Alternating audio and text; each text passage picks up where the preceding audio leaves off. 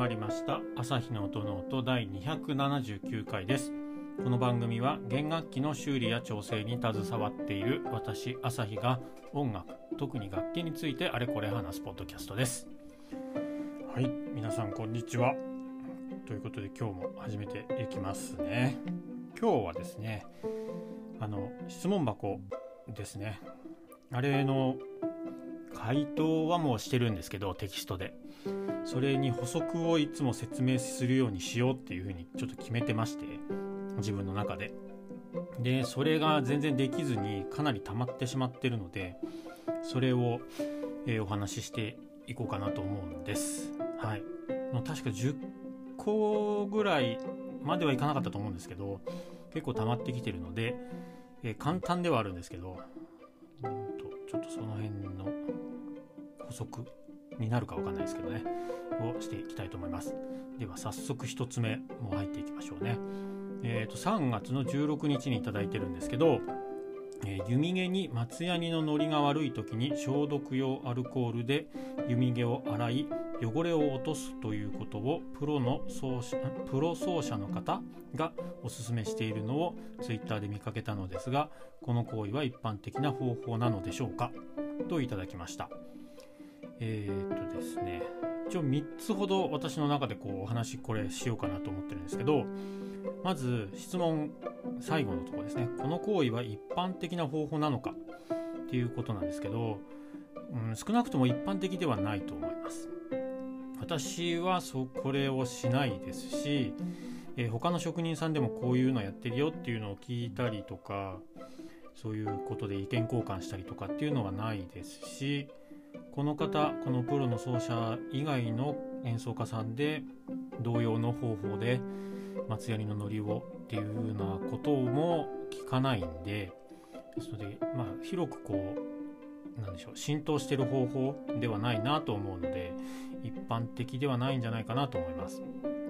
で2つ目としては、えー、消毒用のアルコールでって書いてあるのがちょっと引っかかっていてですので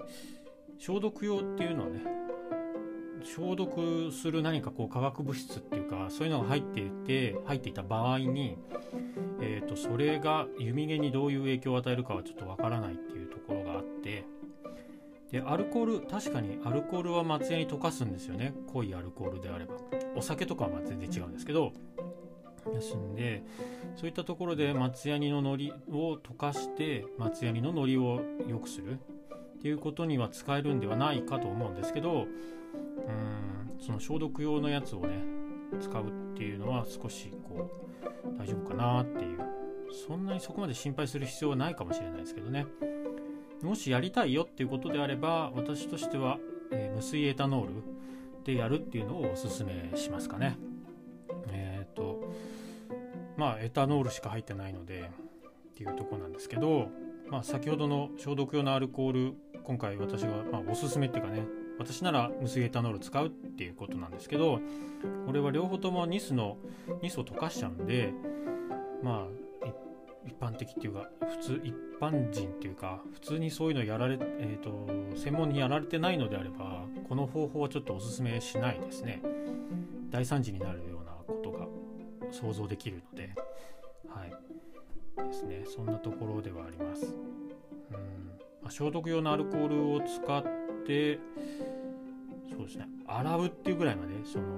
なんか容器に消毒用のアルコールジャバジャバとこう34本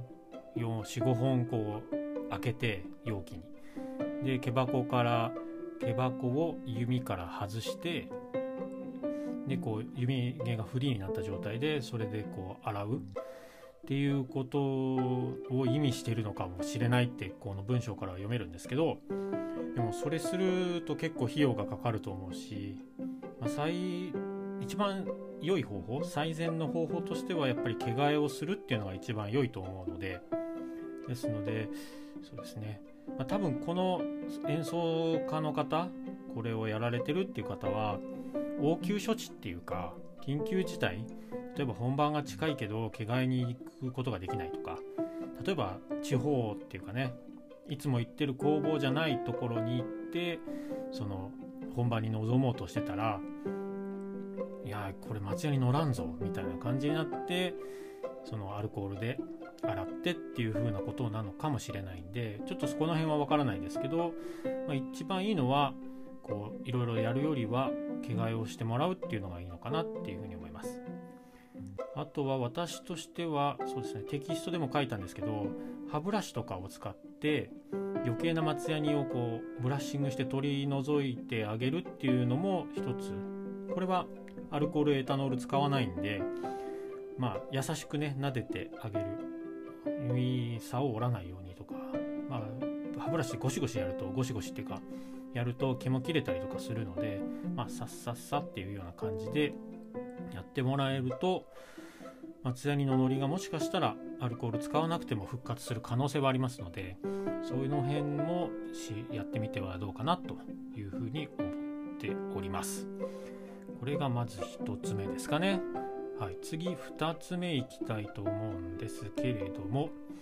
えーと、ネックのちょうど真ん中あたりの側面部分にぶつけてしまったのかほんの少し浅くへこんでしまっている箇所があるのですが、えー、かっこ指板の黒端部分ネックのメーブル部分メーブル部分どちらも、えー、かっこ閉じ。へこみを平らにしていただくことは可能なのでしょうかと。これ結構ショックだと思うんですよね。私はギターで結構ギター結構じゃないけどギターでやっちゃったことがあって本当当たるじゃないです。当たるんですよ。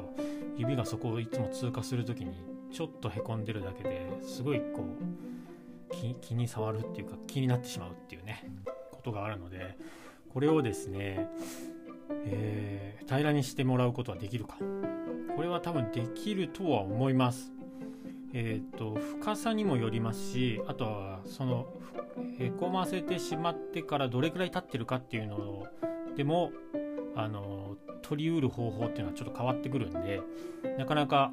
えー、この質問の文章からだけだとどれぐらいっていうところがわからないんで、えー、ちょっと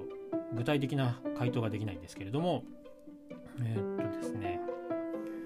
まあえー、っとどっかどっか書いてたかな。書いた書いたあったあった。えー、っとテキストで書いてあったのなんですけど簡単にですがいくつかの対応策を箇条書きにしてみますと。えー、蒸気で膨らませる。パテ的なもので充填する、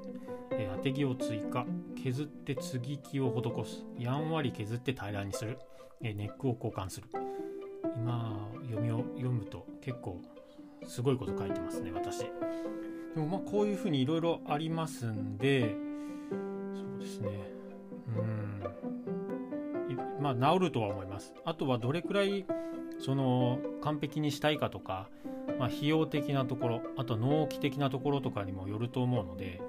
まあ、一番お近くの工房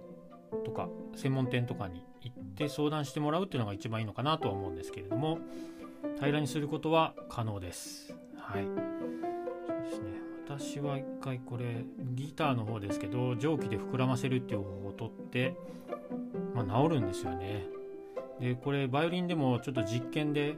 えーと鈴木のあの壊れた楽器の表板の裏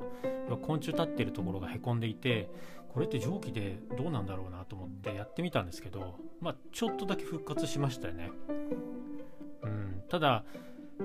蒸気って熱いんで今度逆に熱くてもニス溶けちゃうんで表板のニスに影響が出るかもしれないなとかって考えるとあまり、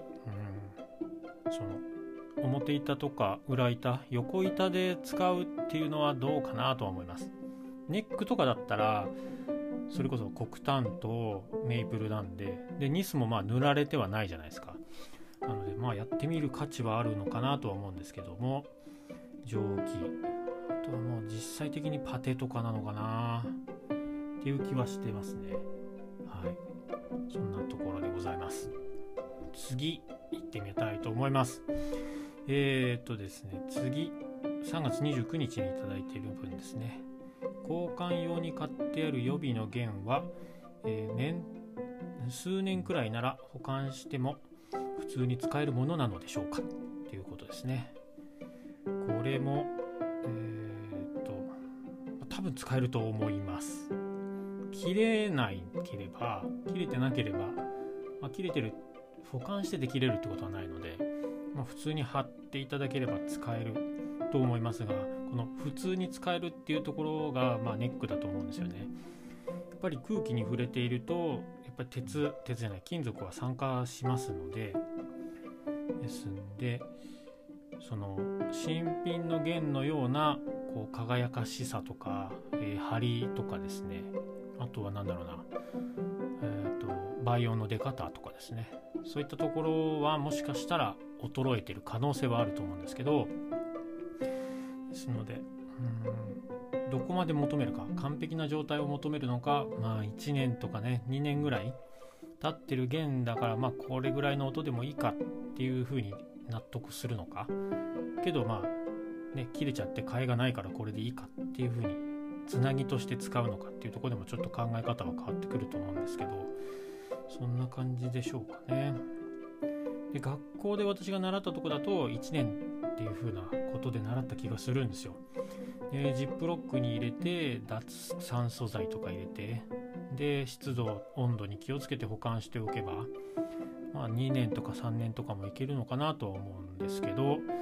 まあ、なるべくその辺は早めに使ってもらうっていうのが一番いいのかなとは思います。うん、シルバーシルバー巻き、えー、の弦とかはもうほんと年が経ってると錆びてないけど黒ずんでるやつって結構あるんですよ。あとは一番線のスチール弦とかだと、まあ、空気に触れてるんでもう点々とこうサビが出てたりとかっていうこともあるのでですのでまあ早めに使っていただくっていうのがいいのかなと思っています。うんあとはそうですね。その買った時点でお店の在庫として例えばないとは思うんですけど5年ぐらい在庫になってたっつったらもうそれは5年経ってるっていうことにはなるのでこの辺はちょっとね注意をしておきたいところではあるんですけどまあねなので予備源を先に使うとかあとはそうですね定期的にやっぱこれもお金はかかってしまいますけど切れてないからとかっていうことではなくてもうこの日に変えるっていうか、えー、変える日を作っておいてで毛替えをするとか毛替えじゃない弦を変えるとかいうふうにこう定期的なスケジューリングしておく方がいいのかなとは思うんですけれどもっていうとこですかね。はい。そんな感じでございます。ちょっと長くなってきたと思うので今日はこの辺にしたいと思います、えー、それではまた次回の配信でお会いしましょう。ありがとうございました。さようなら。